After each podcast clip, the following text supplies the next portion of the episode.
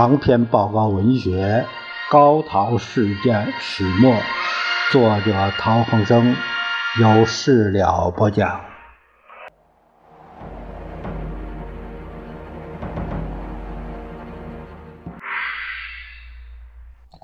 我们看陶希圣致何资权的书信集第十四封信，写于一九四零年十一月七日。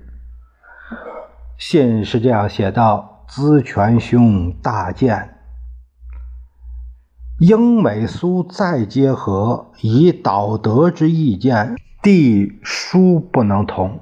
盖苏俄之国家与主义矛盾。”且为前者而牺牲后者，前韩以详言之。若英德相持而俄乘德后，此有两种情形：第一，以中西欧民众革命；二，以苏俄武力外援。若取前者，则。非独世界革命潮流可使欧洲资产阶级恐怖，即苏俄现政权亦受威胁。若以国力，则苏俄遂因此卷入战争。无论何种情形，正可使德转求和于英，亦使英美转而维持德国之政府。故料苏俄绝不出此也。又德美之对立亦不可忽视。前韩曾言之矣。兄可就此以简略之语推演之，即可以思过半矣。夫旨，请加封转寄。此请克安弟西圣上。十一月七日，美专街十七号高书康先生。呃，注意这个高书康，山西人，曾为识货的，他为曾为识货写稿，原著山西票号的起源及其成立的年代，刊登于一九三七年。七月一日出版的《识货》第六卷第一期，陶希圣在编辑的话里说：“高书康先生现在太阳绥靖公署，他在公余专门研究经济学，是个这状况。”这封信呢，陶先生他的判断是，呃，他和这个。何资权先生他们讨论这个国际时局啊，呃，陶先生他认为英美苏再结合，把这个德国打倒，这这个，呃，这个判断，这陶先生认为不可能，因为这个苏联这个国家，它这个主义和和英国和这个英美这个国家，它这个意识形态不一样。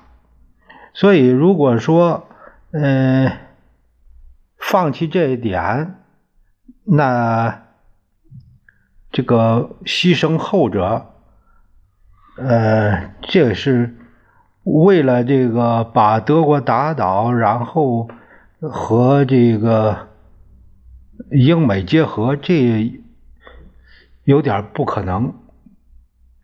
如果说，英德相持，就是他们因为打起来这样僵持着。俄国乘德以后，这个就是有两种情形，就是中西欧民国民众革命啊，由苏联引起一个以俄式作为，第二就是以苏俄武力为外援，引起就是红色革命。若是取前者呢，就是。那就导致世界这个潮流，可使欧洲资产阶级产生恐恐慌，也就是呃，苏俄现政权也会受到威胁。若以国力，这个苏俄也会因为这个卷入战争。无论哪一种情形吧，可以正使德就会因为转求和英国求和于英国，这也会也使英美呃反过来支持德国政府，呃，所以说，因此才料定苏俄绝不会这样做，就是苏英美苏他们联合不可能，嗯。这个德美他们的对立，这个事儿也不可忽视啊。这个他前面就是说也也说过，呃，他们就讨论了一些这样的一个问题。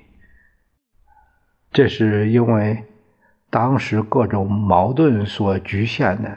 呃，陶先生他认为这个不可能，资本主义和共产主义，呃。穿一条裤子，是这样。